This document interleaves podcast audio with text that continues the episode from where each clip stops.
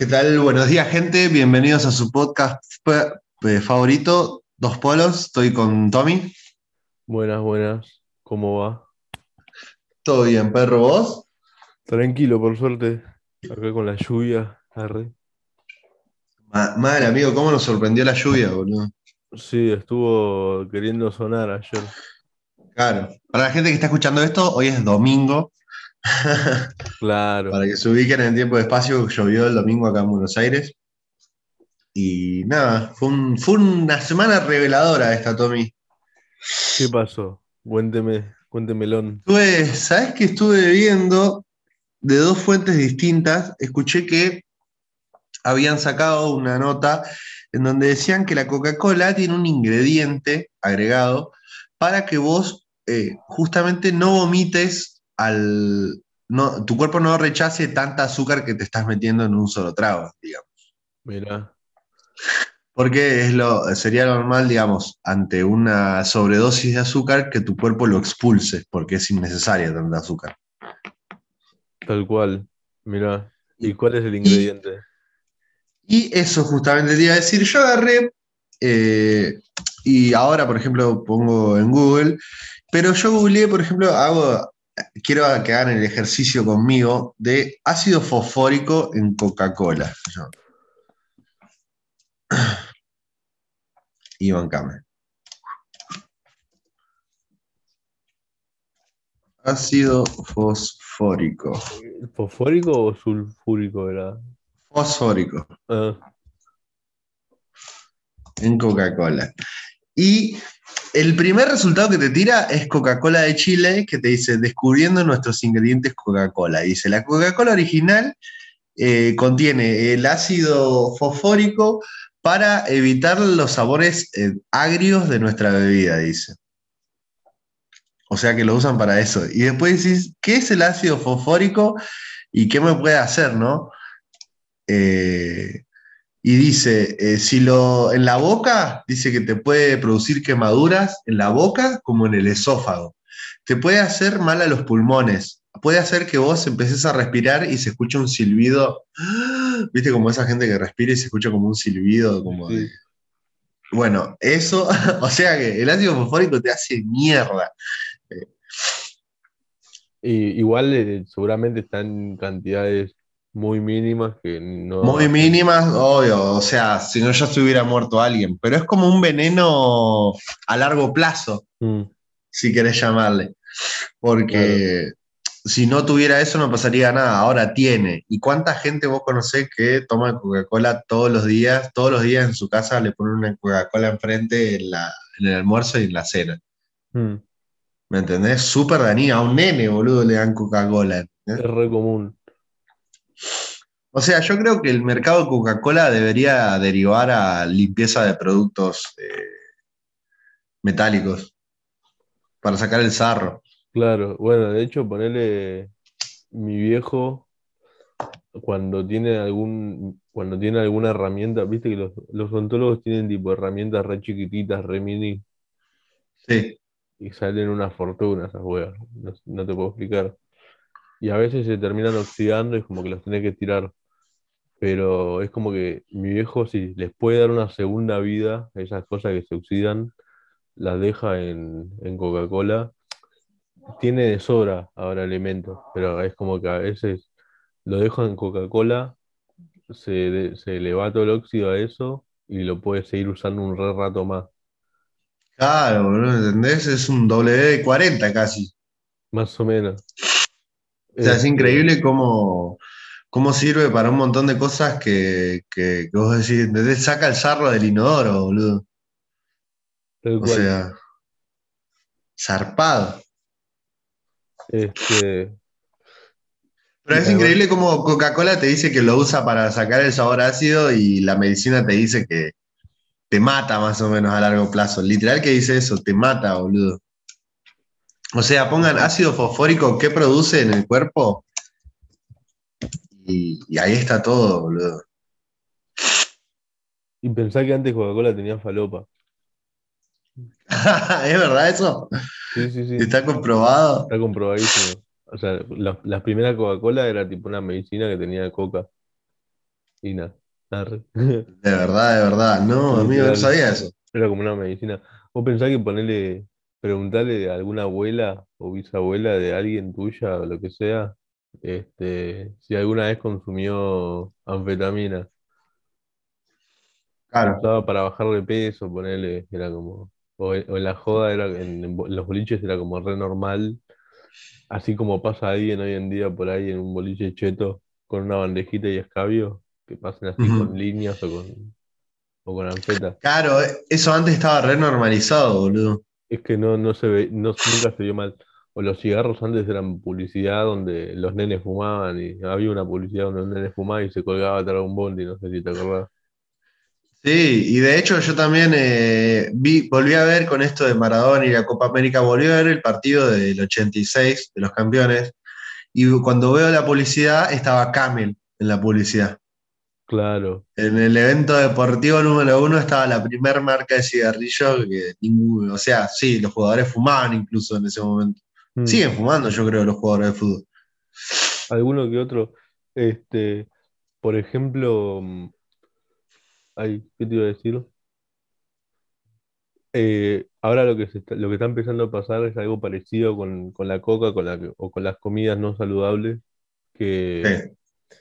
está empezando a pasar algo así parecido con el cigarro, con todo lo que es la ley de etiquetado y por eso, todo eso, es como que ciertos productos no van a poder hacer publicidades en ciertos lugares. Por ejemplo, Coca-Cola no va a poder sacar una publicidad en Discovery Kids, ni ahí.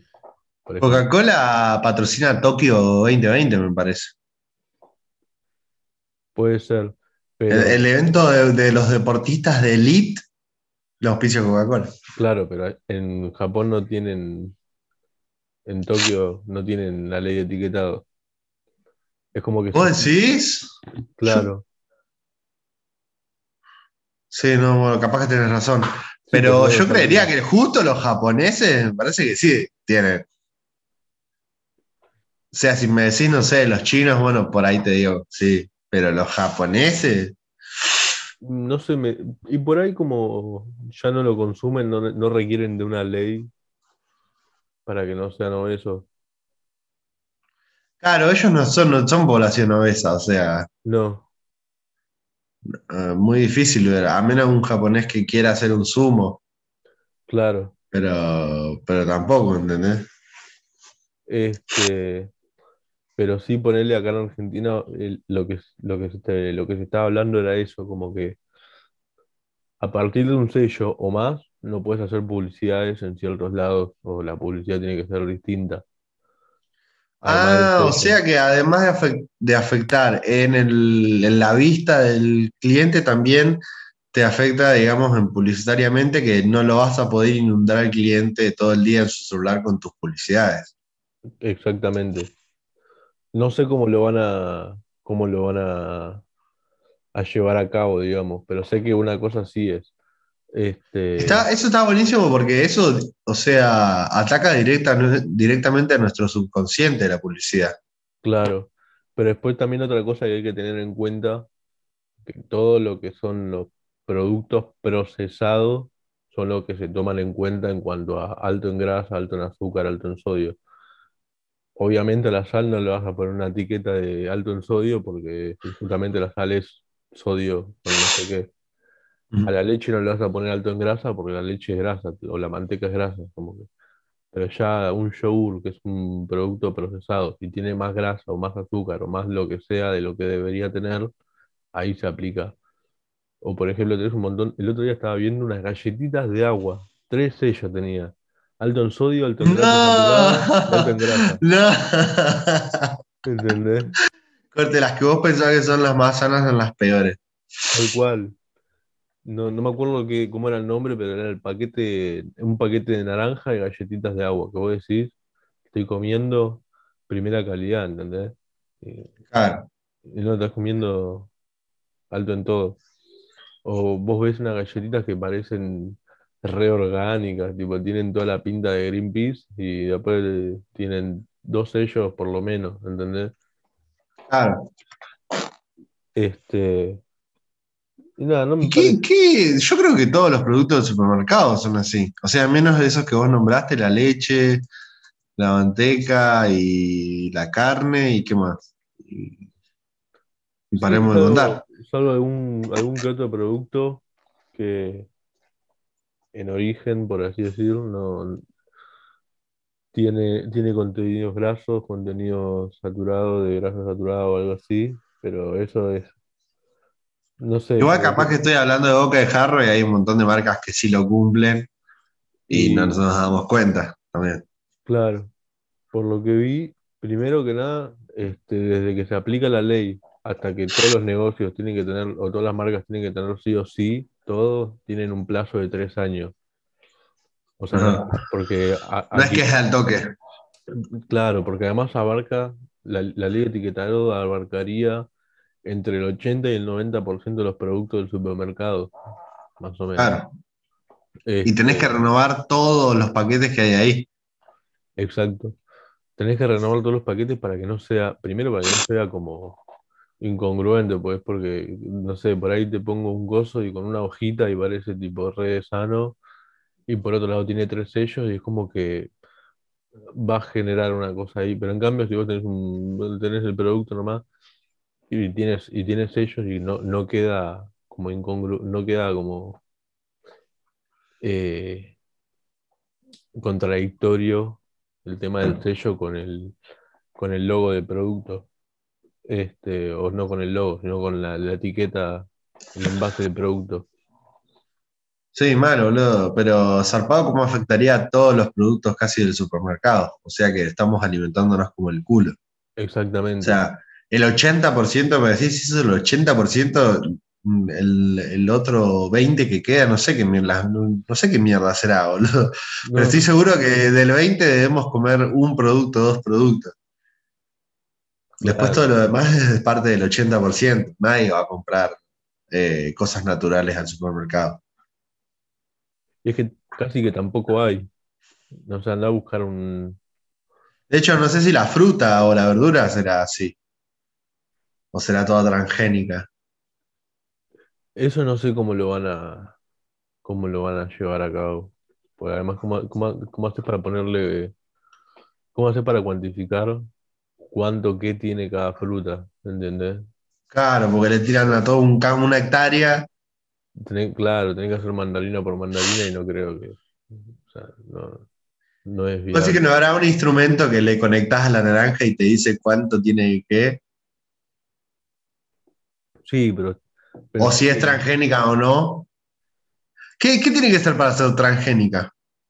Generalmente, generalmente todas las frutas y verduras transgénicas suelen ser más grandes, más jugosas, más lindas. eh, ¿Más jugosas? ¿No es al revés? No es que son más eh, grandes, pero tienen menos. es muy depende, pero o sea, puede también ser más jugosa. O sea, es como que te la hacen más, más polenta. Se vence más lento. Claro, eso sí. O sea, pero ¿qué, qué, qué le tiran, ponele? ¿Sabes? Tipo, químicos así, o, o pesticidas, o qué. ¿Qué es lo que, lo que eh, hace mal de, la- de que sea transgénico? no sé mucho, pero por ejemplo te puedo hablar de un caso, por ejemplo, el pomelo rosado. Sí. El pomelo rosado es un cruce de planta, que eh, no- la verdad que no, no, no sabría, me imagino que pomelo y algo más, pero Claro. qué. Pero el que sea transgénico es tipo ese- ese- esa combinación genética sobre, sobre cosas y que te larga algo distinto. Eh, el pomelo rosado, viste que por ejemplo eh, eh, Citric Sí. una temporada en la que larga jugo normal, en naranja, otra temporada que larga un jugo como más violeta, otro de pomelo rosado y otro como que por Claro, no, no hay siempre, no hay siempre todos los jugos. claro. Eso es porque Citric usa jugos de estación, usa fruta de estación. Este. ¿cómo es? Pero nada, es como que te das cuenta, si alguna vez vas a una al- algún lugar que tengan tipo verdulería orgánica, te vas a dar cuenta que las cebollitas son mini, las papitas son re chiquititas y son tipo medio feas, el tomate es chiquitito, pero después lo probás y te juro que es otra cosa totalmente distinta. Eh, Claro, tienen un súper sabor. No sé si un super sabor, pero es como que es un sabor distinto. Es otra cosa. Es, eh, el tomate ya no es tan, no es tan mezcla arenoso, arenoso, jugoso y ácido, sino que tiene su ácido y su arenoso, pero no es, es, es otra cosa, ¿no? Es como que tenés que probarlo para, para, Sí, para claro. ver. Este, ¿cómo es? Se vence más rápido, eh, no sé, es una cosa así. Pero nada, después también hay un montón de productos que hay que fijarse bien, porque hay un montón de productos que te lo venden como orgánico, pero no tienen ningún sello de nada. Vos cuando tenés un Claro, no, tienen que estar como avalados, no puedes decir que eso es orgánico. eh. claro, este, vos tenés para todos los tipos de productos cuatro tipos de sellos. Eh, no, Sí. no sé si más, pero eh, eso varía en la, en la calidad del producto en cuanto a orgánico, que si es orgánico te va a aparecer un sello distintivo de que es orgánico. Si vos tenés un producto que el envase es degradable, por ejemplo, tenés, hay otro sello. Si vos tenés un producto, no sé, hay cuatro sellos que no me acuerdo bien cómo eran, pero era tipo, por ahí era la, la wea. Y nada, te fijas los sellos que tienen los productos, más. Mira. Por ejemplo, BC no va a tener nada, no va a tener ningún nada de orgánico, pues no. No, no, no. porque Claro, hasta azúcar agregado tiene, debe, debe tener sellos ese, boludo. Claro, eh, que no son los mismos sellos de la ley de etiquetado, estos son sellos que, que, te ya sirven, existen. claro, que- y no, no te los ponen así tipo una etiqueta, sino que está el sello en la parte donde tiene los ingredientes y todo eso, ahí te va a aparecer algún sello. Claro. Es como parecido al sello cuando, cuando te dice que no tiene, que no tiene gluten, sin TAC, Sí, algo parecido. sin tac. Y debe ser ese el tercer sello y capaz que tiene otro. Porque sin Claro. tac debe ser un sello de esos cuatro que decís. Eh, no, sin TAC es otro, es otro sello. Aparte. Claro, porque puede ser- puede no ser orgánico, pero no tener, no tener gluten. También hay- debe haber uno para que, verificar que sea vegano.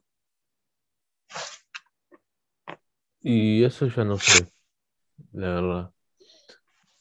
Ahí ya no, no, no sé, para productos veganos, no sé, porque puede, puedes tener productos que son veganos, pero no son orgánicos. Claro. Como un, por ahí te compraste una, un tomate re Monsanto y no Un tomate, ¿viste esos, que, esos tomates siameses que a veces hay en internet? Sí, Que tipo que son como dos cabezas de tomate. Eso es re, tra- re Monsanto mal, genética, ¿viste? tomate health. Claro. Re nazi. Tal cual. Pero nada, ¿Qué básicamente, onda? ¿Qué onda vos? ¿Te anotaste para la vacuna? sí, sabés que sí. Estoy, eh, me empadroné, pero eh, re manija. Porque ponele, yo tengo amigos que ya se anotaron. Tengo amigos, conozco gente que se anotó hace un año y ya, y ahora como que ya venía empadronado, digamos, y en su turno ahora Ujú. lo- le empezaron a llamar. Y después conozco gente que se anotó ahora a la, a la instancia esta y los vacunaron al toque. A mí no me llamaron más y es como que estoy chequeando todo el tiempo el mail, el WhatsApp, el mensaje a ver si me llega algo, ¿viste? Pero tengo un miedo, ¿viste? Que me toque. Yo quisiera hacer una apuesta de, de cuál me toca. Y no sé, amigos, si tenemos mucha, mucha, mucha. Bueno, igual supuestamente todas las vacunas sirven. Algunas sirven menos contra la variante Delta, pero todas sirven en su gran mayoría. Claro, sí, eso sí, pero O sea, que toque las que nos toque, no importa, pero ponele, vamos a hacer el juego por el podcast. ¿Cuál te gustaría que te toque a vos? De las que hay. O de las que va a haber, porque supuestamente Estados Unidos nos va a donar las suyas de Moderna, mm, y ahí alguien se va a vacunar con eso. eh, yo, si me dicen puedes elegir, y de las que hay acá en Argentina, prefiero la, la, la Sputnik. Yo igual, sabes que con la que me vacune, me voy a poner un pedo con el- algún licor típico de, de donde venga. Y si te toca Sinopharm, que es la China, boludo, vas a tener que tomar saque. Sí, me tomo un saque. ah, en el podcast ahí. eh, No, re atrevido. Pero supuestamente todos los que se vacunaron ahora, todos los que escuché, todos tienen la Sinopharm. sí, mi hermana se vacunó en provincia y le tocó una india que no, no sé, ni siquiera es la, viste que hay una AstraZeneca que se estaba haciendo en India. Ni siquiera Sí. era esa, era una así random. No, amigo. Ojalá que no nos pase eso. Este, no, igual ella se vacunó en otro lado. Y acá en, en Capital como que no, no sé por qué. Viste que están haciendo tanto revuelo con el tema de las vacunas, no, no creo que pongan así una... No creo, no, una cualquiera, una X, no creo. Por ahí sí, eh, ojo, no sé, desconozco de ese tema. Pero nada, si me, si me toca la Sputnik, bárbaro. Si me toca la, la, la, la AstraZeneca, bárbaro. Si me toca la cualquiera, bárbaro. Ah, Pero- boludo, ¿sabes qué me dijeron a mí los que se fueron a vacunar? Que nos tomemos el paracetamol, viste que te tenés que tomar un paracetamol, ¿Cómo? que nos los tomemos antes. O sea, el paracetamol sirve para que vos no sientas el, el bajón que te da después de que te vacunan. Porque te vacunan y el cuerpo ya empieza a reaccionar, te empiezas a sentir débil. Mira, Te pega, te pega medio fuerte, aunque seas joven. sí, sí, Como un sí, estado gripal, ponele. sí, mi hermana estuvo un día en cama. Todo lo que eso. Estás un día en cama, como que te empiezas a chivar todo, empiezas ahí tipo, estás corte, con escalofrío, corte, te pega una enfermedadcita ahí un día y día y medio, pero no, no Un día y pasa medio y después recuperás. Mm. Pero me dijeron que tome el, el paracetamol, lo tome antes de, de la vacuna. Mm. No sabía eso. Pero nada. Ya, entonces si me vacuno la clande no está en clande. No. Todos con su papelito de vacunación. Ah. Viste que ahora van a empezar a pedir, eh, van a empezar a abrir boliches dentro de no, no sé cuánto, pero van a empezar a pedir en boliches, bares, en algunos restaurantes, en algunas cosas así, o en cines también, escuché, que van a pedir que para Ah. entrar esté vacunado, que tengas el, todo con la aplicación seguramente lo van a hacer porque no creo que todo el mundo ande por la vida con el Con ese papel de mierda. que si no se rompe lo, lo usa para levantar la mierda del perro, ¿entendés? Claro, debería ser todo digital ya. No sé para qué mierda dan un papel. Igual el- es digital, tipo, cuando te vacunes vas a ver, vos tenés la aplicación de Mi Argentina, Sí, de cuidar. cuando te vacunes vas a ver que automáticamente va a aparecer ahí, tipo, el que está vacunado. Claro, pero si me vas a dar eso, no me des el papel. La idea de eso es que no me des el papel y dejes de, de talar bosques en el Amazonas. Claro, igual ponerle el, el papel es como ejemplo, como cuando vas a votar, es lo mismo, literal, porque es un empadronamiento y esto es una wea así. Es como el papel que te dan cuando vas a votar, básicamente, es una constancia. que no física. sirve para un empingo, o sea. Claro, pero es una constancia física. Hoy en día más para la foto de Instagram, el papel que, que otra cosa. Sí, no, o sea, no tiene sentido ese papel, boludo. Pero está. Eh, Está. No sé. Además, ¿qué te asegura que, le- que con, que con ese papel no, no van a hacer fraude en las elecciones o no sé, boludo? Mm. Después, una cosa que me estuvo sorprendiendo mucho es que ponerle para ciertos países no te aceptan ciertas vacunas y para otros países no te aceptan las otras. Es verdad. Eh, Una cosa así. O sea, Eh, por o ejemplo, sea, no sé, boludo. Eh, por ejemplo, para mí va a ser como es cuando vas a Brasil que te tenés que dar la, la vacuna de la gripe amarilla claro. antes de ir. Y bueno, y vas a tener que pagarla, y sí. Sí, pa-. Y hablando de Brasil, ¿viste lo que pasó, cambiando rotundamente de tema? ¿Viste lo que pasó Sí. con, con Boca en Brasil? Uh, se repudrió todo ahí, boludo. Increíble, increíble, increíble, increíble, eh. Tipo, Nunca antes visto. Por la nunca antes visto es real, ¿no? O sea, no, yo no recuerdo haber visto un partido en donde se pudra todo tan mal así. ¿Vos qué opinas del VAR? Eh, opino que si no, antes que nada no soy futbolero, claro, pero Sí. opino que Sí, Pero yo hablo más de la tecnología aplicada a los juegos. claro, pero si es tecnología aplicada bien, digamos, sirve, pero es como que es muy fácil de hacer la de la que pasó de que le anularon el gol a Boca porque se le, le- porque pasó un milímetro la rodilla, tipo, dale, tan bien la ibas a ver, tipo, ojo, Claro. ojo halcón te contrato para, para jugar para los partidos de tenis, ¿viste? Bueno, pero, pero en todos los demás deportes sí hay VAR.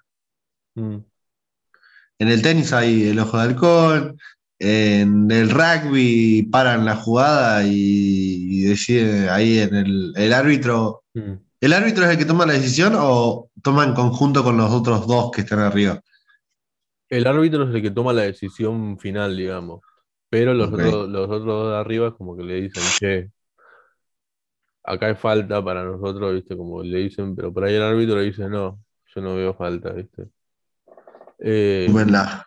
pero sí es muy, fue muy polémico lo de Boca porque la cosa fue, la cosa fue así. Boca metió Sí. un gol y se lo, se lo anularon, se lo anularon por un offside, eh, corte re cualquiera, corte que De un píxel. Claro, tal cual. Encima es como que se- la, la- la grabación la hicieron de un costado, estaba medio en diagonal, la línea estaba mal Claro. hecha, tipo, estaba medio rara y la cosa. Y la Luna del gol, eh, pierden por penales con Atlético Mineiro y ahí se empezó a picar. Después- Sí, me imagino la bronca de que te un gol encima. Nada, estás en, en Brasil, le querés romper toda la cancha. Sí, para mí que fue una vendetta de ah, ganaron la Copa América, no me rompa las bolas. ¿Sabes algo. Eso, eso lo pensé, como que alguien de la AFA arregló que ganemos la Copa América en Brasil y que caigan algún equipo argentino en otra copa que menos importante. Y no sé, para especulaciones no sé, pero puede ser. Eh, no me Puede sorprendería, ser. no me sorprendería. Pero nada, ¿qué pasó? Los jugadores de Boca se recalentaron, se agarraron, uno se agarró a piñas con uno de los de...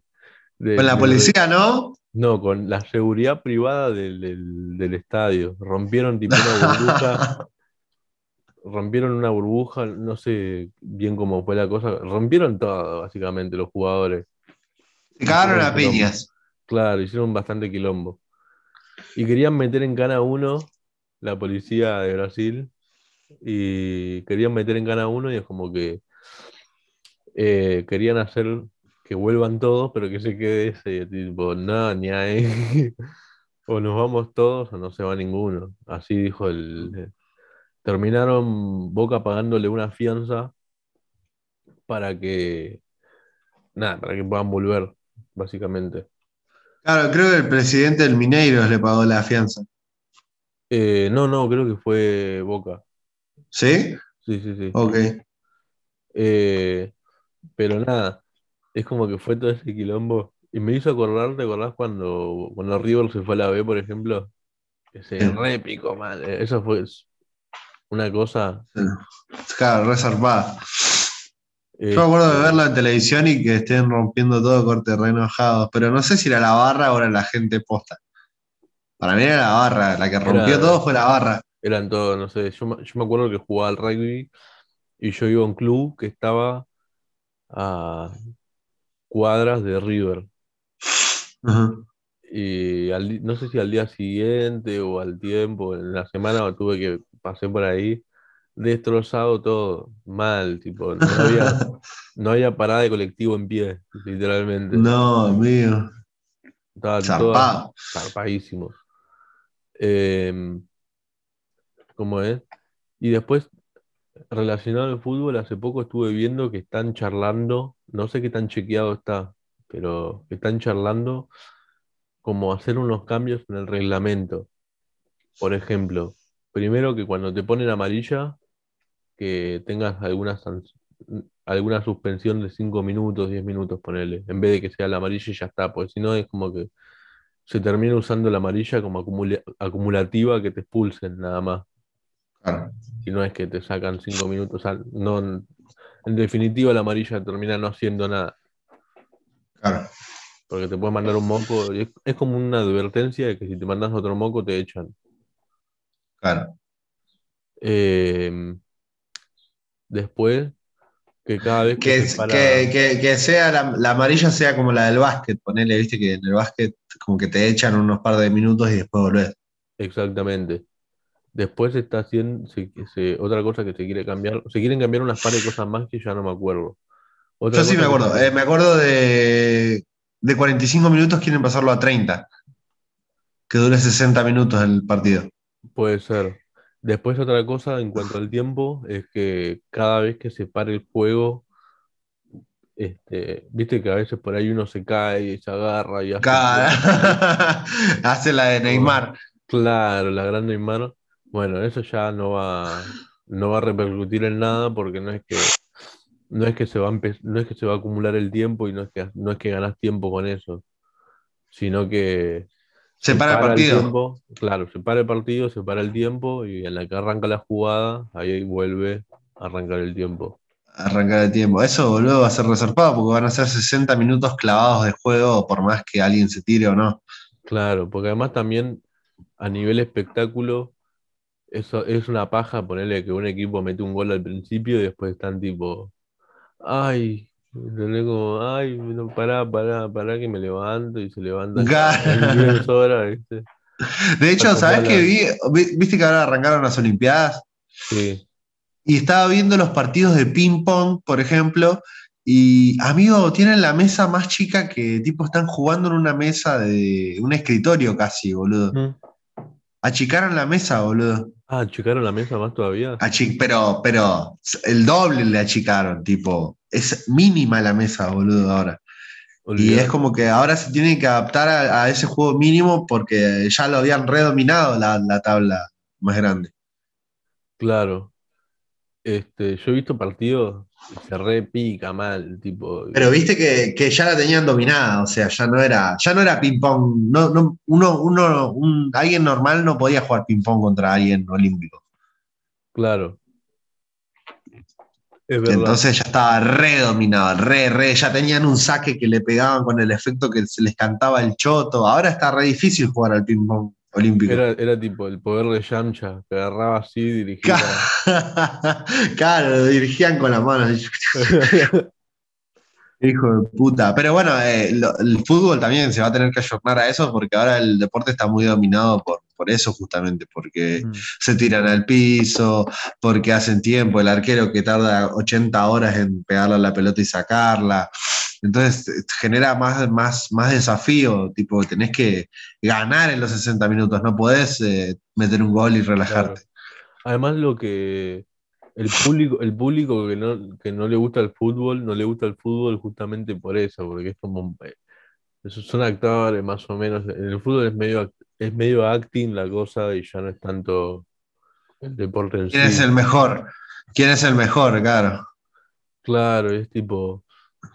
Ni siquiera por quién es el mejor o quién es el peor, sino que el partido se vuelve un acting. Es como que vos ves un, un partido tan en el área y a todo el mundo le duele todo, ¿entendés?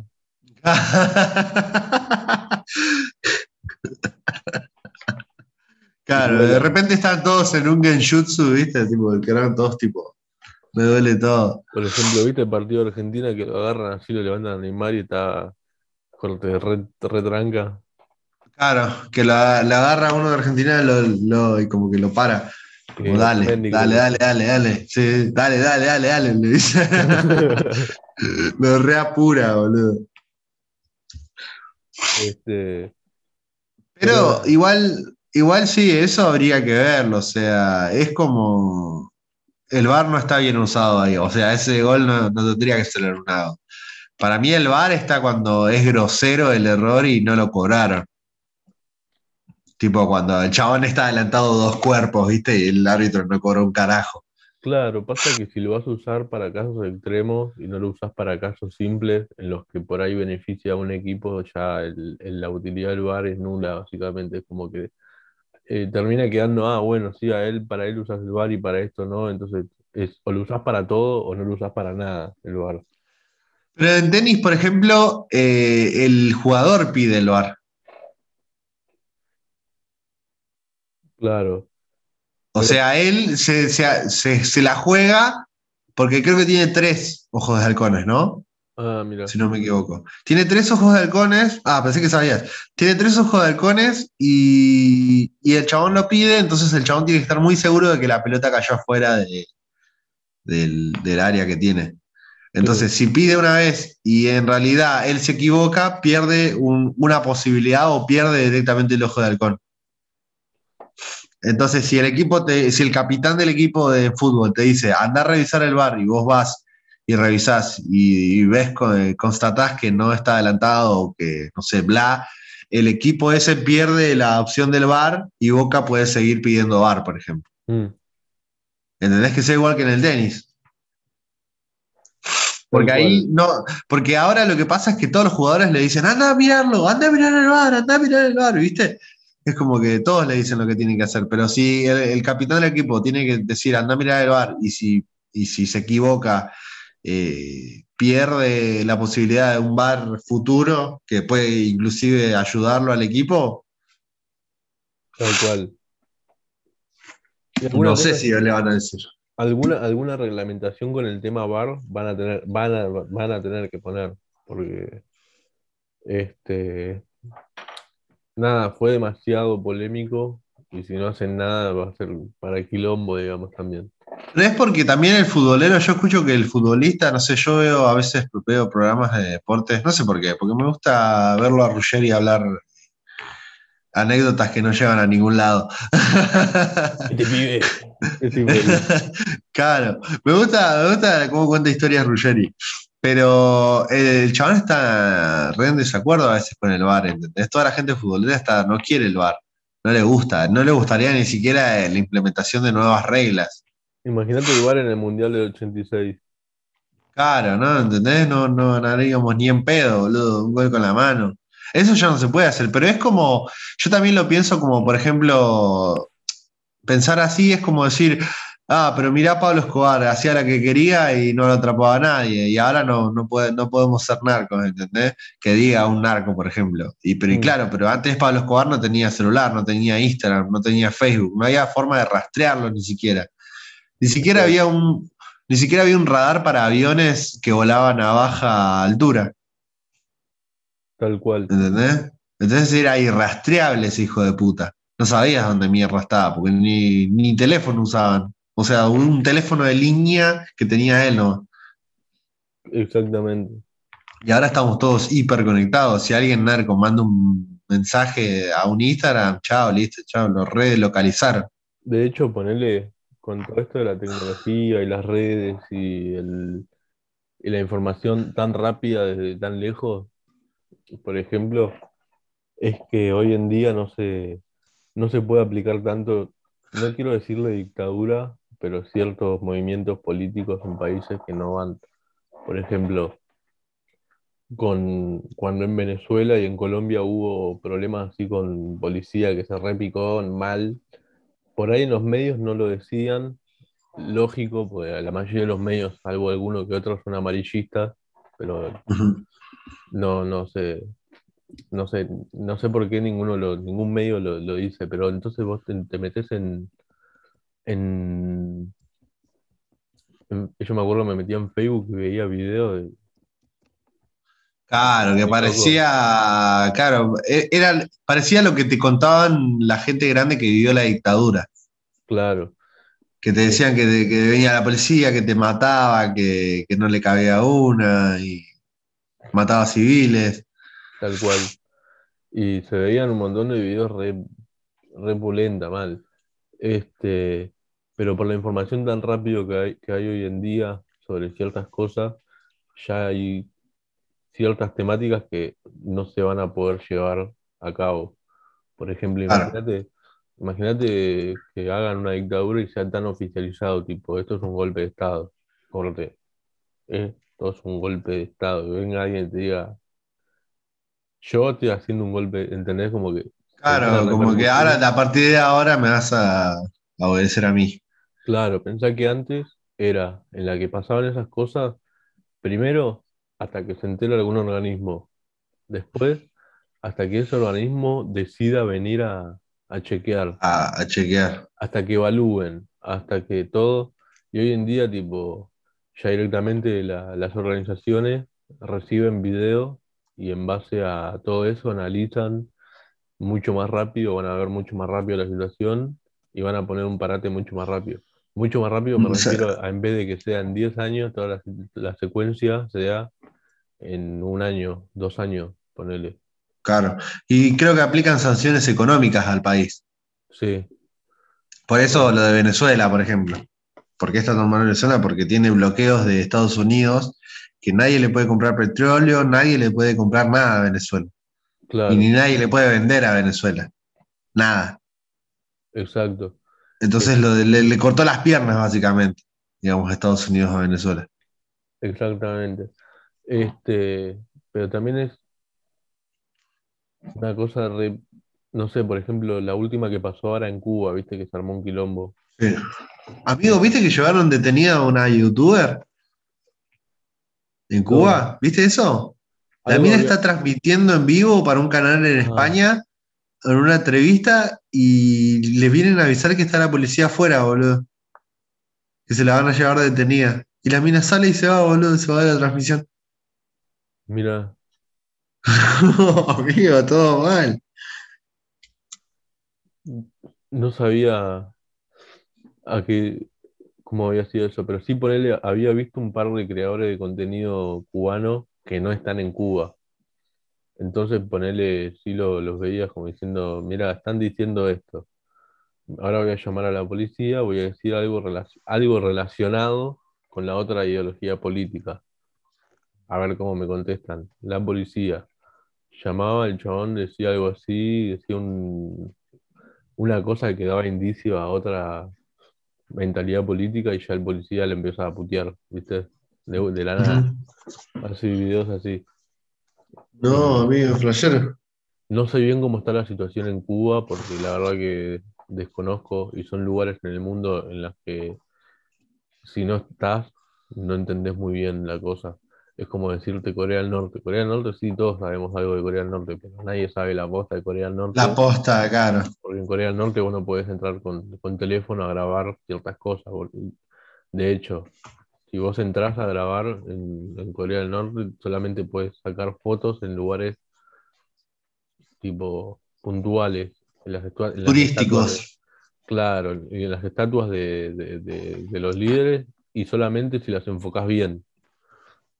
O que tenés un solo hotel para ir. Un hotelazo, y, pero van tres personas, ¿entendés? Claro, no tenés la posibilidad de, comunicarte con los locales. Tipo de, de posta a preguntarle a alguien qué piensa, qué opina. Exactamente. Este, no sé cómo será la situación en Cuba, pero hasta lo que sé es como que se empezó, empezó a ver como una, como un estallido social, digámosle, y lo que hizo el Estado fue como reclutar jóvenes como para que luchen en contra de eso. Es como que estaban empezando a decirle a, en vez de usar la, fuerza, que además sí la usan, pero además de usar la fuerza, digo, estaban como reclutando jóvenes para luchar en contra de eso, digamos. Mm.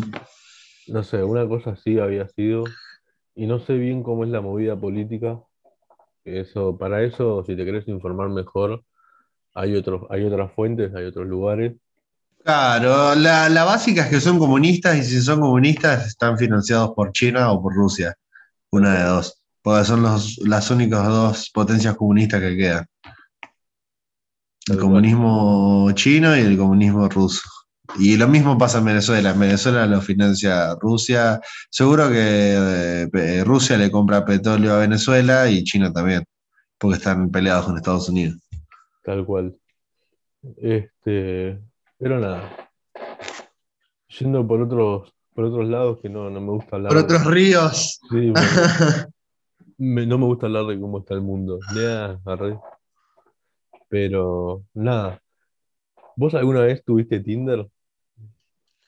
Eh, sí, en sus inicios. Tinder, Badu y creo que hay otro más. No me acuerdo. Había otra que era como Había más cheta. Happen, Happen, creo que Happen Dude. Bueno, esas tres ponele. y hay un par más que ya no me acuerdo los nombres. Pero la, la única que prosperó, a mi, a mi parecer, es Tinder. No, prosperaron varias, ¿eh? No, pero nada. El Tinder, para el que no sepa, que no creo que los, no sepa, si yo sé que todo el mundo sabe y el que no sabe es porque se hace. Vive, vive adentro de un tupper, boludo, que no sabe qué es.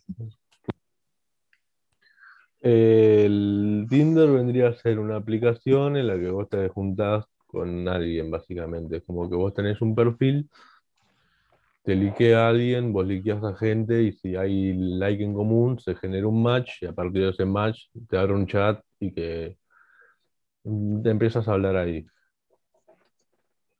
Eh, yo tuve varios tiempos en los que usé Tinder. En un principio era por la anécdota de decir estoy usando Tinder. Como, no sé, todo O Una, una vez te viste con alguien que no conocías. Sí. Después eh, sí hubo un tiempo en la que la quería poner, la quería poner, la quería poner y Tinder. Y pintó Tinder. Tinder. y sí, es que es literalmente o para. No creo que encontres el. Va, no sé. Hay Sí. gente, hay mucha gente que, que conozco que dice que se conoció por Tinder y de para novios, ¿entendés? Tipo, no, no era solo Sí. para coger. Casos, casos hay muchos. Este, Claro. tuve un tiempo bastante largo en el que por ahí usaba Tinder porque no sé, por ahí o todos estaban en una o estudiaban o justo, qué sé yo, y, y pintaba, cono- no sé, pintó conocer gente, pero sin, sin, sin querer coger, digamos, porque era como que ya me aburrió el buscar por Tinder, pero es como que dije, che, pará, vamos, vamos a hacerla bien, no sé, y me terminé siendo amigo de una loca que vivía acá cerca, Que nunca pintó nada, ¿viste? Tipo, no, no me pintó a mí, no le pintó a ella, no, no- no pintó nada, pero pintó así de salida, fumó un porrito y paseaba a los perros, ponele. Ponele. Ujú. Y la mina se fue a otro lado, se, se fue de capi. Eh, O he conocido así gente. Yo me acuerdo que mi hermana tenía una amiga que consiguió una nota de, de porro por Tinder y la mejor que fumé en mi vida, literal. Yo de esas tengo, pero por ejemplo, una vez yo vi que mi prima posteaba tipo perfiles que le que flasheaba- que eran de Tinder. Y había uno que era un chabón, que era como un Senegal, ¿viste? Alguien así, que el chabón primero te mostraba la ropa que vendía y después eh, era una foto de él y su perfil. Y el chabón decía que vendía ropa, pero si además te interesaba, que le, te dejaba su número. y era tipo, re flashero, amigo, estaba vendiendo ropa el chabón. Yo cuando terminó la pandemia, o antes de la pandemia, ahora no me acuerdo, pero creo que cuando terminó la pandemia, yo me abrí, me volví a abrir el Tinder, pero lo puse para buscar trabajo. Como que dije, no, como estaba pleno COVID, entonces puse ahí tipo, no me voy a juntar con nadie, así mayúscula grande, y después puse busco trabajo, qué sé yo, la bla. Y dije, Flashero. Tipo, hay, hay otras aplicaciones para eso. sí, pero eh, y después te, te pusiste a buscar pareja en LinkedIn. en Boomerang. En Boomerang. Eh, pasa que ya usaba las otras aplicaciones y vi que no funcionó. Dije, bueno, ya fue, ¿viste? Abro el Tinder, te paso algo con alguien y si alguien tiene una data, queda para la anécdota, ¿entendés? Como decir, Claro, "Hola, conseguí laburo por Tinder. hackeé el sistema, hackeé el algoritmo. Y ojo En vez de encontrar. ¿En repartí un par de CV por allá. serio? Sí, De sí, una. al- algunos me dijeron ahí. Este, ¿cómo es? Pero sí, O podrías publicitar, tipo, hago envíos. hice eso, te juro. Qué Este, hijo de puta. Y, la- y mucha gente se interesaba, tipo, decir, che, ¿qué onda? Tipo, que me dan like para preguntarme. Este, Claro. Yo, además, con, como estaba en esa de, de buscar trabajo y todo eso, yo le daba like a todo. O sea, no me importa si era mina, hombre, humano, marciano, ¿viste? Yo le daba like a todo porque dije, bueno, está bien. si hay, el que me da like solamente va a ser el que menos espero que me da like, entonces uno nunca sabe. Fue por ahí. Y después lo cerré y después medio que lo volví a abrir. Pintó juntarme con alguien post pandemia, estábamos todos en la misma. Pero nada, sí tuve ciertas experiencias buenas, malas, más o menos. Que eso también No, igual lo que te iba a decir de Tinder, que para mí Tinder se volvió un negocio cuando dejó de ser gratis. O sea, es como YouTube, es gratis, pero no es gratis. Claro, Te estás pagando con viendo publicidad o, o no encontrando a nadie. exacto. Yo nunca pagué por Tinder. Este, y, y usándolo gratis lo puedes usar, pero ¿qué pasa? Te da un límite de, no sé si tenés varios planes, pero te da un límite de cantidad de like, tenés un super like cada tanto tiempo. Pero ¿sabes por qué? Porque a Tinder, ¿qué le sirve? ¿Que vos encontrés pareja o que vivas con la ilusión de encontrar una pareja? que vivas con la ilusión. Entonces, por eso, boludo, ese es un modelo de negocio. Te cuento, te cuento la, la- la experiencia, no la más bizarra, pero para mí sí Ah. es la más bizarra. No, no es bizarra, pero sí es bizarra. Bizarra. Este, y la cosa fue así. Yo me acuerdo que en ese momento me digo que hace cuando tenía 18, hoy tengo 23, hace como 5 años. Yo había terminado con, con una pareja, me acuerdo, y yo justo me estaba por ir de, de viaje egresado. Y nada, como que pintó descargar Happen, yo, estaba ahí en una, y estaba un día a irme y me la descargué para ver qué onda. Y pintó que me conocí con una loca, que sé yo, la verdad, 36 años tenía la loca. Y es como que pasó lo que tenía que pasar, pero sí me comí el chasco con que yo tenía 18 años, la reguachí, me estaba ir de viaje egresados y, y te, te- toca una mina así que la, que la tiene re clara en todo, en, en todo sentido, o ya busca otra cosa, o ya quiere, ot- no sé. Y me llevé el chasco como que Te lo, te lo explico así, es como que cuando es como que nos llame Roberto Martínez a grabar, ponele, y Sí. caemos nosotros dos re pendejos, ahí más o menos que hablamos de boludeces, y Roberto Martínez te dice, ¿y cómo haces esto? Te empieza a hablar de, de temas técnicos y no entendés nada, ¿viste? Bueno, algo Claro. así me pasó. Este, fue como, me sentí cortepapo cuando, cuando decía, no, el, el DJ es poner play y listo, buscate un laburo honesto". Así me sentí. Me sentí tipo el. Qué atrevido.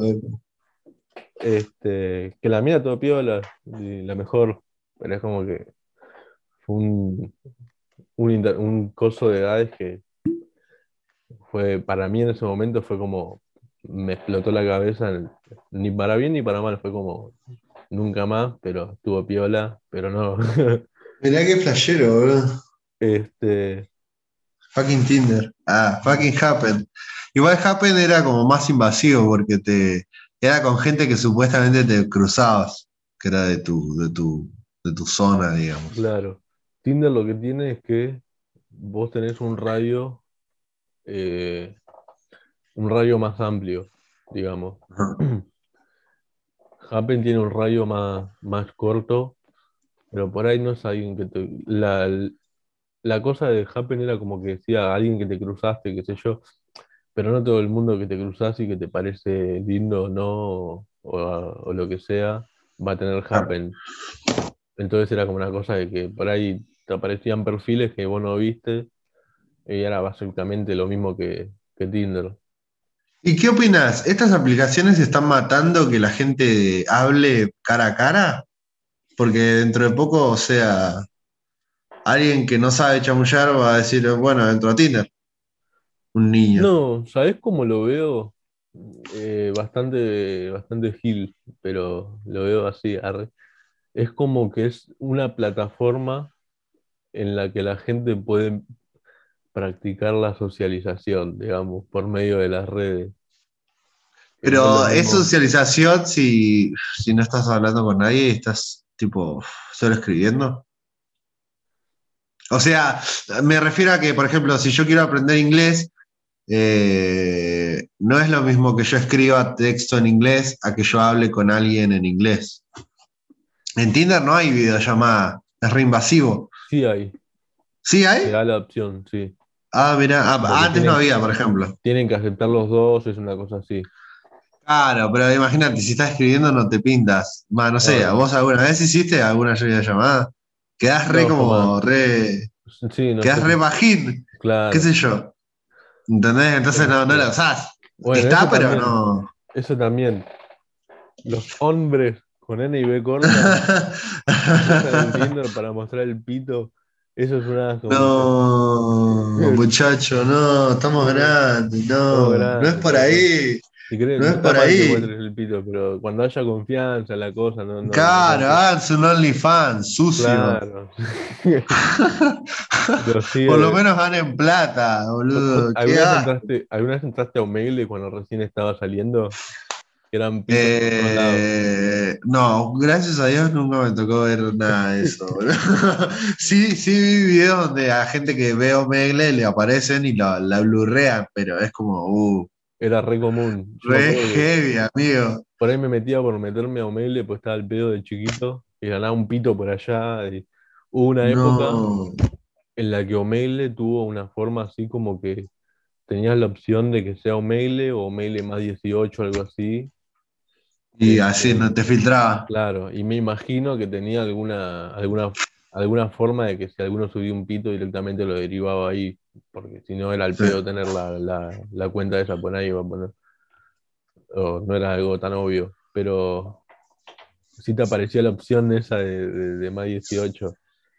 Sí. Pero, este, nada, sí, eso está lleno, aunque ojo, eh, hay de todo, de- en Tinder hay de todo, te encontrás de, cualquier personaje y es muy y es divertido.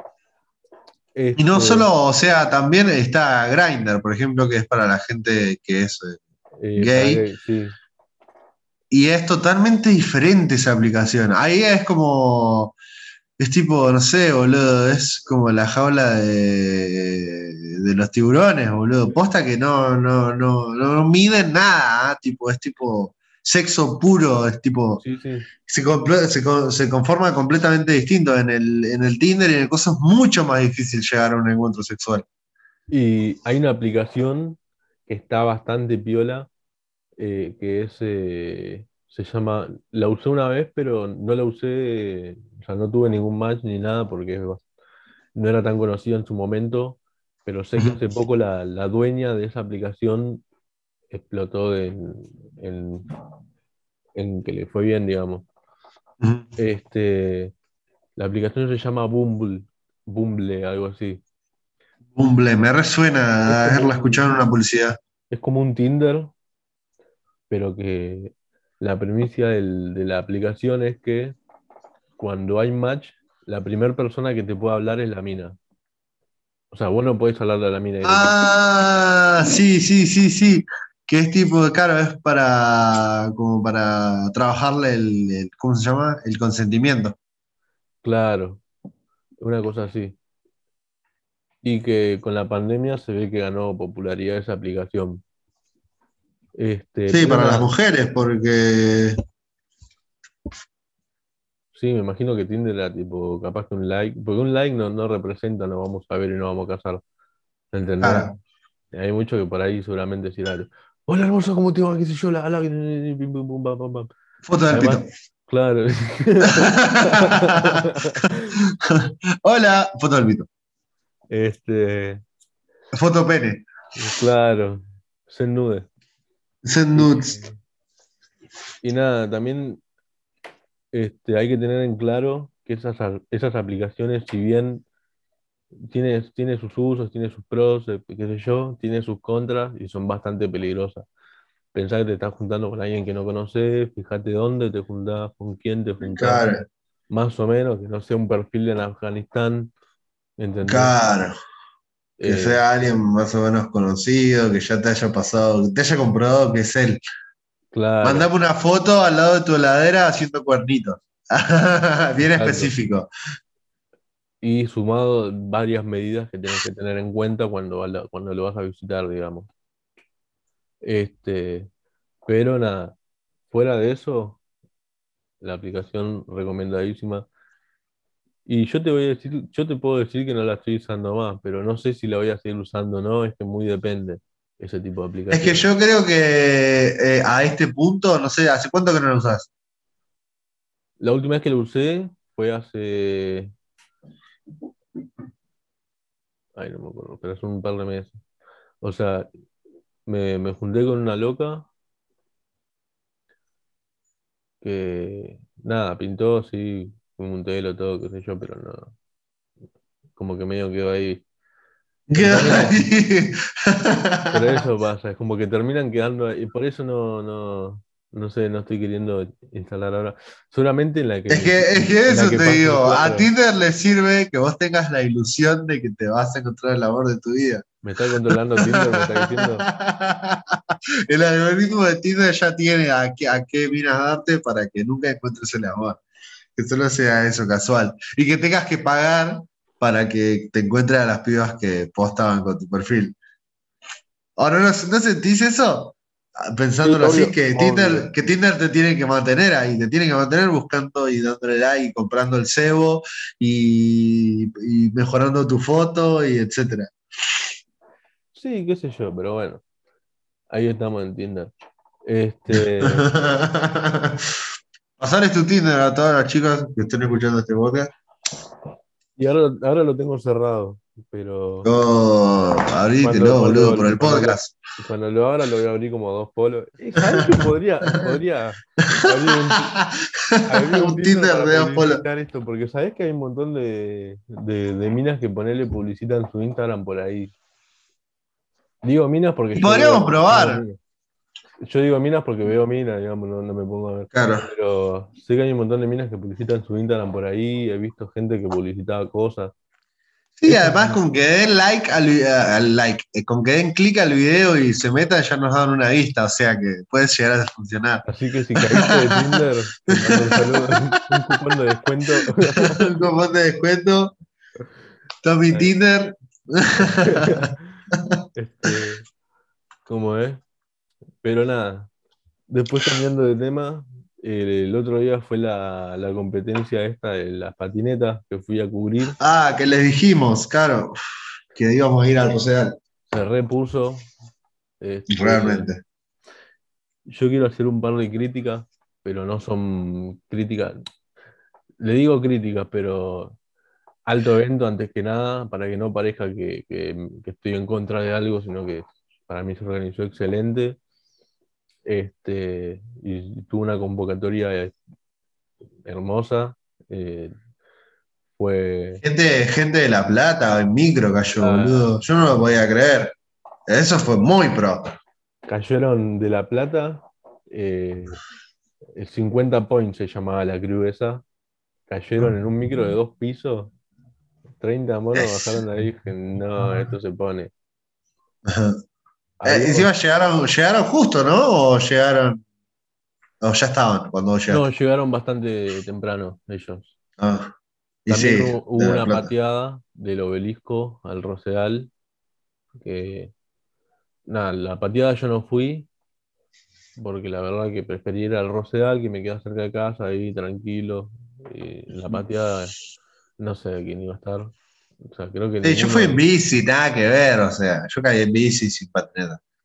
Este, pero hubo un momento en la compe que creo que fue, no sé si fue de los mejores momentos, pero fue un momentazo cuando había una, competidora eh, que se llama Sophie, una chica trans, que esta es mi crítica, que no es una crítica negativa, pero es una crítica que está buena pensarla. Este, primero hicieron el Open femenino y después hicieron el Sí. Open masculino. En el Open femenino, compitió el Open femenino, al final termina compitiendo Sofía y después sigue compitiendo el Open masculino. Y es como que no hicieron un, no se hizo un cierre del Open femenino. O sea, es como que hicieron el cierre del Open femenino, compitió Sofía, hicieron el- el- la, la apertura del Open masculino, una cosa así fue. Solamente. Sofía le chupa un pito, ¿entendés? Como que no, no, no le molesta. Pero nada, cuando salió Sofía a tirar su trick, a tirar su línea, es como que está, no sé si por ahí está medio en transición a, al- en medio de la transformación, por así decirlo, no sé, desconozco de término, pero se entiende a lo que voy. Y por ahí al- algunos se ponían ahí a mirar así, escuché un sofío por allá y dije, uy, no, Oh, no, yo no escuché eso, boludo. este, como vi caritas, vi todo, y la mina cayó un bisping re zarpado y dije, mira los sofíos, ¿entendés? Claro, tiene Este, nivel, es pro. Claro. E- Eso es lo único, como que por ahí no estuvo excelentemente cubierto, por ahí hubo, hubo como una especie de, entre comillas, falsa inclusión o inclusión excesiva, que cuando se hace excesiva la inclusión ya queda como, como ahí medio raro. Desde mi punto de vista, con, con la discapacidad, ponerles como que yo soy de decir bastante que tengo, que tengo la sordera, y a veces se nota bastante cuando te quieren hacer la, la inclusión por, no quiero decir por compromiso, pero como que se nota muy forzada esa, esa cosa de la inclusión.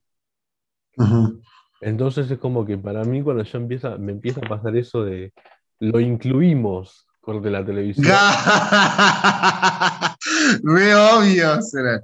claro, este, no sé, es algo, igual también yo no soy nadie como para decir eh, si está bien o está mal, porque la verdad No sé, igual yo- a mí me pareció que eran los menos. Yo no escuché a ninguno. O sea, capaz que lo escuchaste. ¿Qué? Ti- ¿Tipo lo escuchaste estando ahí o ahí en el medio grabando o afuera? No, e- esa parte yo no la grabé, yo grabé el Bestrick nada más, pero lo vi, uh, se me escapó un re luto re lindo. Este, yo lo vi de, yo lo vi de ahí de afuera y vi como unas caritas. La verdad, de las caritas que vi, comentarios que vi, no fue nadie que conocía, Ujú. o, o sí, pero no sé. Pero bueno, no eran todos tampoco que Claro, estaban no, haciendo no, caritas. obvio. O sea, no era la, la mayoría, por suerte. Y Es que eh, de a poco se va a ir erradicando eso, boludo. Ya ahora tienen el DNI, por ejemplo. ¿Viste eso? sí, a- antes de, arrancar con ese tema, quiero terminar con una cosita. arre. Sí, Este, sí, sí. importante aclarar que esa corrección no es tanto para la La organización. que la Chola, el Manu, el, el Nichi organizaron todo re pro, le hicieron bien, es como que se rompieron el lomo para hacer un eventazo y lo lograron, la verdad. Olvídate, Pero fue alto evento.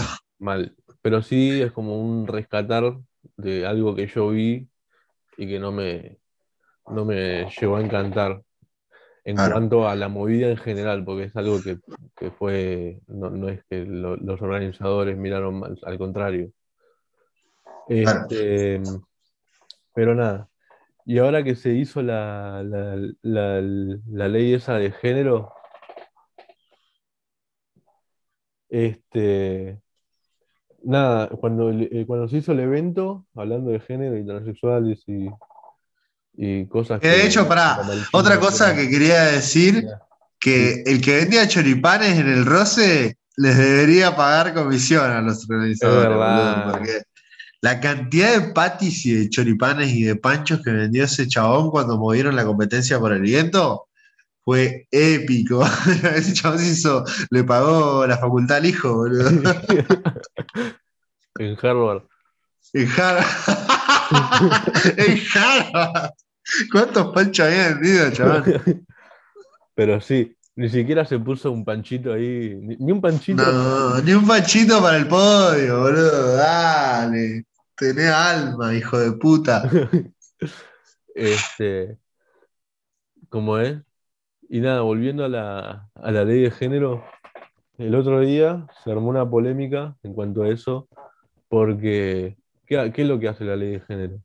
Que a la gente que decide cambiar su género, en vez de, de poner si, si eras mujer y te hiciste hombre, o si eras hombre y te hiciste mujer, en vez de poner hombre o mujer, depende de lo que vos te sientas, es como que le ponen una X. Si mal no me equivo- si mal no me equivoco, una cosa así era. ¿Y qué pasó? En Eh, el- sí. le entregan el documento a la primera chica y se abre la campera y tenía un papel que decía tipo, no soy una X.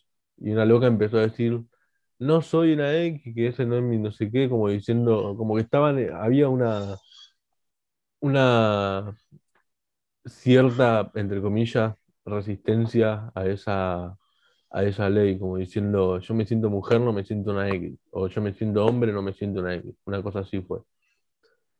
Este, nada, ¿vos qué pensás de eso? Porque hay una Es muy, es muy loco porque nosotros nos damos valor con la mirada del otro. Sí, Entonces, por mucho más que, o sea, esto va a sonar horrible. No, no lo voy a decir.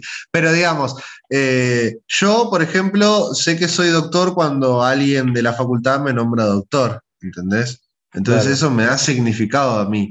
Pero yo por mí mismo no sé si me puedo dar un significado. Yo no sé si puedo decir yo soy gordo o yo soy coso.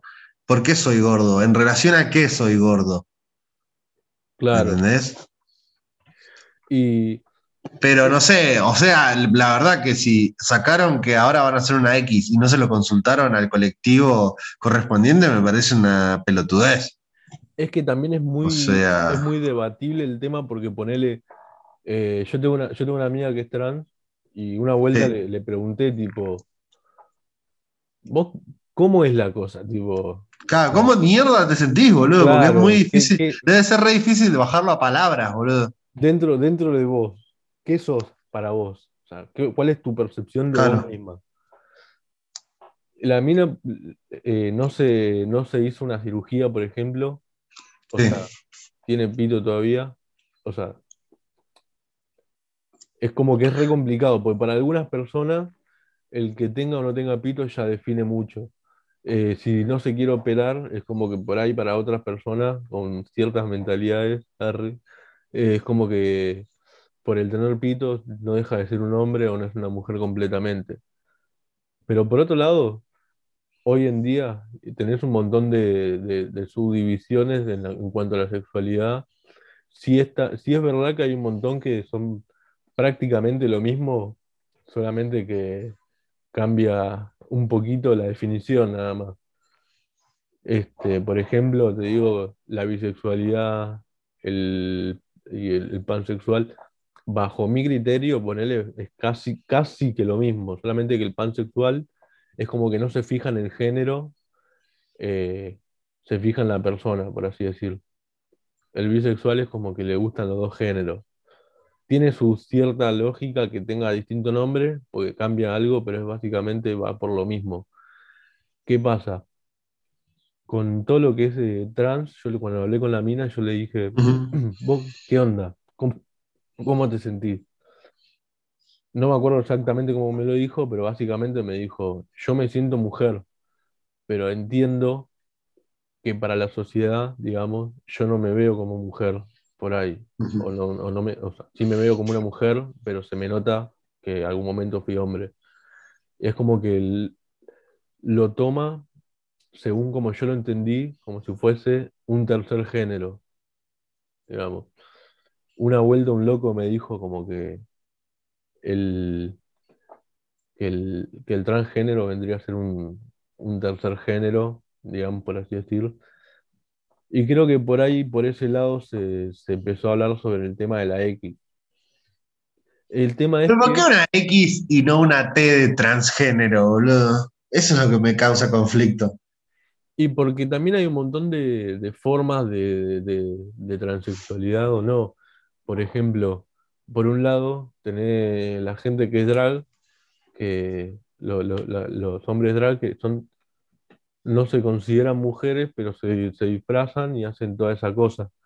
Este, Creo, ejemplo, creo que los drags, los drags no pelean por derechos. O sea, son artistas. Sí, pero están en el movimiento LGT, LGT, no sé, LGBT. LGBTIQ. Eso. Este, están en, están en el colectivo. Este, ¿cómo es? Por ahí también, no todos los trans solamente le gustan los hombres. Ese es un detalle Claro. no muy menor. Ah, y la idea que te quería dar, que iba a sonar mal, ahora sé cómo va a sonar bien, es que fíjate cómo nos definimos con la opinión del otro, que hasta que no aceptemos, o sea, no se acepte a la gente trans en la sociedad, ellos no se van a poder sentir completamente su género, ¿entendés? Porque ellos dicen, yo me siento así, pero para la sociedad, te dijo, ¿entendés? Es como que lo diferencian eso. Entonces, fíjate cómo nos influimos de la opinión del otro, que ellos necesitan que la sociedad también los reconozca como transgénero. tal O sea, cual. nos definimos, nos definimos con la mirada del otro, y, indefectiblemente. Es que, para bien o para mal, es- estamos en una sociedad. Entonces, por más que vos veas las cosas por, por individual, tenés- Vivimos en una sociedad, dijo el Joker. y vivimos en una sociedad, entonces el ser social depende del otro también. Claro. Este, O sea, no, no, no, no hay pensamientos individuales, somos todos un, todo general, todo grupal. Claro. Este, pero nada, e- es una polémica porque es como que se subdivide mucho en, en muchas sexualidades también. Este, que por ahí para muchos nos es complicado, pero el que no lo entendamos no significa que no comprendamos cómo es sentir, o sea, cómo es, que no, que no comprendamos cómo es la cosa no significa que no entendamos qué es lo Que no que quiere. empaticemos, Claro, exactamente. que no empaticemos con el otro y que podamos mínimo tener una percepción de qué está sintiendo esa persona. Además, si el, si el otro se siente o se deja de sentir lo que sea, a mí qué me importa, ¿viste? Claro, ¿en qué me afecta a mí que... Claro, Sí, mientras no seas un asesino, para mí está todo bien. claro. ¿Entendés? Este, pero nada. ¿Vos qué opinás? Ah, después, después viste lo de, hablando, o sea, pasando de políticas públicas, la, la compra de los penes de madera. Ah, sí. Es una re polémica. Para mí Este, está bien, qué sé yo, es un gasto público que... Sí, y tampoco fue como un gasto millonario, que digamos. O sea, O sea, como creo que no- sí se gastaron millones, pero para mí lo valen. Sí, pero si haces la cuenta por, por pito, digamos, es como que no se gastó, se habrá gastado mil y pico, mil y pico por pito, una cosa así. Pero no me parece mal porque pensá que son pitos de madera que quedan, ¿entendés? No es que vas a tener que comprar otro, por ahí motivás a ir a estudiar. Se lo robaron, se lo robaron a todos. Era con la compu de gobierno con elegante, no, se la vendí por un celu y,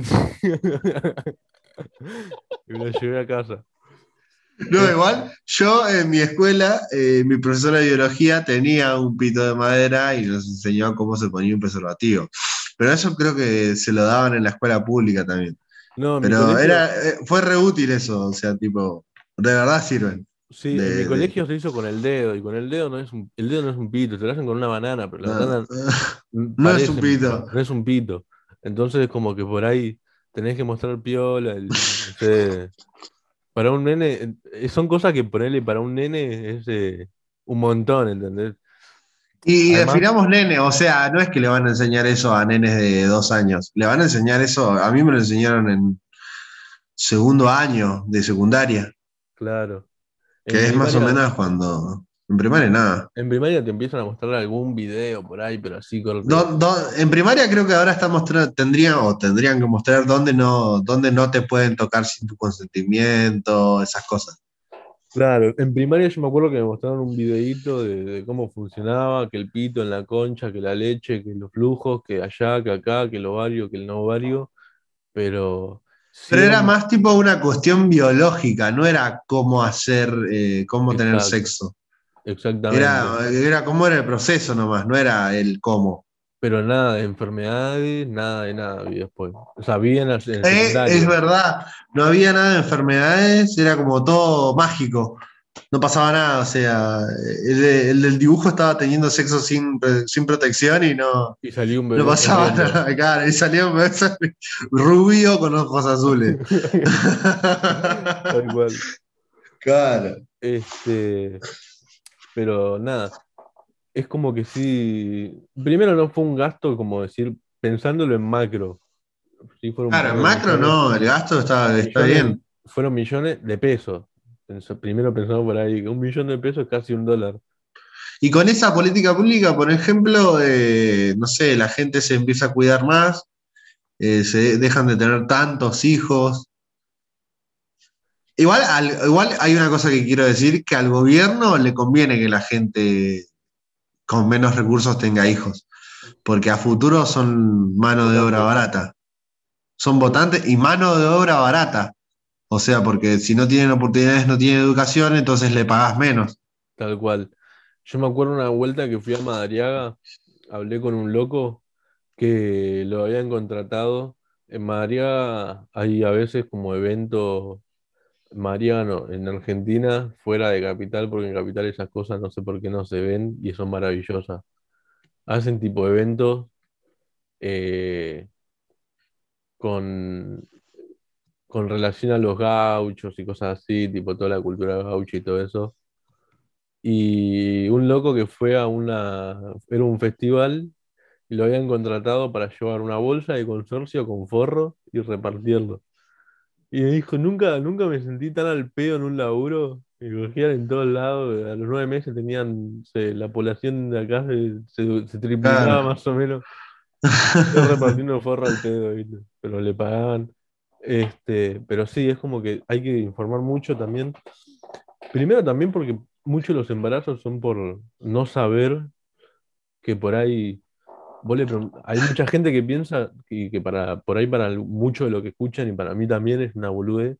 Pero hay gente que piensa que si no acabás, o sea, si no tuviste la sensación de acabar, por ahí, este, por ahí no, no, no embarazás y nada más lejos de la realidad o, Claro. o que si Ahí eh, existe el líquido preseminal. Claro, o que si coges cuando la mina está venida, como que por ahí no sé qué. Eso primero muy milimétrico y, es, y es apto al mal flash, ¿entendés? No, y aparte coger con, en, en ese estado, de ese periodo, no sé, a, a mí me resulta morboso. Ya es un- para mí es un morbo, ya no es algo normal. Y la verdad que desconozco, pero hay gente que La, la verdad que son, son cosas que está eliminando el cuerpo y por algo las elimina. Y vos te estar en contacto justo ahí, Y o no sea, sé, con algo que es como, es como, no sé, como la caca. O sea, es algo que se murió adentro de la mujer y está saliendo. tal cual. Pero, qué sé yo, es como que hay un montón de, hay un montón de mitos que no son verdad y un montón de cosas que sí debería ser tan escuchadas como los mitos que no se, no se nombran. Y me Claro, hay gente, hay, había chicas que, por ejemplo, yo escuché en México, por ejemplo, les preguntaban a las chicas que, que- qué preguntas querían saber y, y- y una le preguntó del sexo anal y decía, ¿y pero qué? ¿Ustedes ah, practican el sexo anal? Sí, para no embarazarnos, decía. claro. ¿Entendés? Y capaz que tenían sexo anal sin protección y eso derivaba a problemas de infección, boludo, ¿entendés? Sí, a no Tipo, saber. Y son cosas que, ten- hay que tener mucha data. Y más para un nene, porque el, el nene es el más curioso y más sobre eso. Ya cuando sos un bebé, te estás tocando los huevos porque, y es una, y es un tema sexual. El tema de cagar tiene su punto sexual de cuando sos chiquito. Este, de, de una sensación de, de que cagás y, o sea, cuando, cuando te sentás a cagar al baño es, hermoso, por algo es hermoso. Por algo es hermoso. Porque hay una, hay una sensación ahí y es como que cuando sos bebé, no sé, pasa por un montón de cosas la, Es como que, es como que nuestra, nuestra evolución hizo que es, esas acciones nos den placer, como el sexo, el comer para que no te mueras de hambre, el cagar para que no te agarre una constipación y te mueras. Y no todo lo que tiene que ver con sexualidad biológicamente y psicológicamente es en torno al sexo en sí, el pito y la concha que entra, ¿entendés? No, eh, es como que hay un montón de, de- de temáticas de cuando sos chiquito, de cuando sos más grande, de qué sé yo, que tienen Claro. o no que ver con, con el sexo en sí. Pero este, cuando sos, cuando sos un nene, tipo, básicamente te, te, te guías por sentidos, o sea, sos un ser natural, Esponja. sos una esponja tal cual, y absorbes todo y es como que la flashás en cuanto a lo que sentís, básicamente. Claro. Y Este, también venimos de una generación que se educó por no tener ESI, se educó con pornografía. tal Y no hay cual. nada más lejos de la realidad que la pornografía. Y bueno, no sé si, si habrás visto, pero viste, ahí cada se está, se puso muy como que hay muchos videos de yo con mi prima, yo con mi hermana, mi mamá, mi madrastra, ¿entendés? Re incestuoso. Es como si estuviera viendo un es como si lo estuviera viendo en Santiago del Estero. claro. Ya cosas, ya cosas que son peores que se, que se, que se hagan populares como ella grita de dolor o- y todo, todo relacionado Claro, todo todo eso- todo relacionado con que con el objeto de deseo. ese. Imagínate en la Deep Web. Claro, Este, no, no este, imaginar. entonces terminás como medio generando que la gente se eduque por ese lado y, y- y es para mal flash. En Claro. cambio, si vos desde una educación pública, te digo, haces una buena inserción al mundo sexual en sí, me- no me refiero a que junten, que hagan un Tinder nacional, ahí tipo, un ¿Te imaginás, boludo? No creo que hagan eso, no, no, ni ahí, No, no, Pero- ni ahí, pero. este, pero sí Pero te como que imaginás. Ah. pero sí como, sí como dar esa igualdad en condiciones en cuanto a la- al cuanto al saber esas cosas. Y son temáticas que si vos lo pones, un- no creo que creo que muy poca gente se inter- no se interesaría en las temáticas sexuales en el colegio. Y si no te Y interesa la gente religiosa. porque- claro, pero si no te interesa la temática sexual es como que no, no te va a interesar nada en el colegio, no vaya al colegio directamente. Claro. No, aparte es Este, algo que tenés que ver porque es algo que te va a pasar, es- no es algo que no le pasa mm. a la gente, a todos nos pasa. Además, yo tiro esta bombita, pero no es por sonar, eh, entre comillas, discriminatorio, pero vos fijate que en los colegios católicos salen todos medio atrofiados ahí en, en cuanto a, en- eh, hablando sexualmente. Sí, sí, salen medio. Sí, sí, sí, sí, sí, sí, concuerdo completamente. Como que potencia. Pero, pero, no sé, es como. No es culpa de ellos. Claro, es como que te prohíben, te prohíben, te prohíben, te prohíben y es como cuando te decían no fumes porro, no fumes porro, no fumes porro, te fumas un porro. ¿Entendés? Ahí, te dicen no, que la mujer virgen, virgen, virgen y no, se desacata todo. claro, es como que terminan no cumpliéndose las cosas que las cosas que tendrían que ser. Pero nada, o que, o que según la, el catolicismo tendría que ser, se, se desvirtúan solo. Así que nada, creo que hoy llegamos por un capítulo muy largo.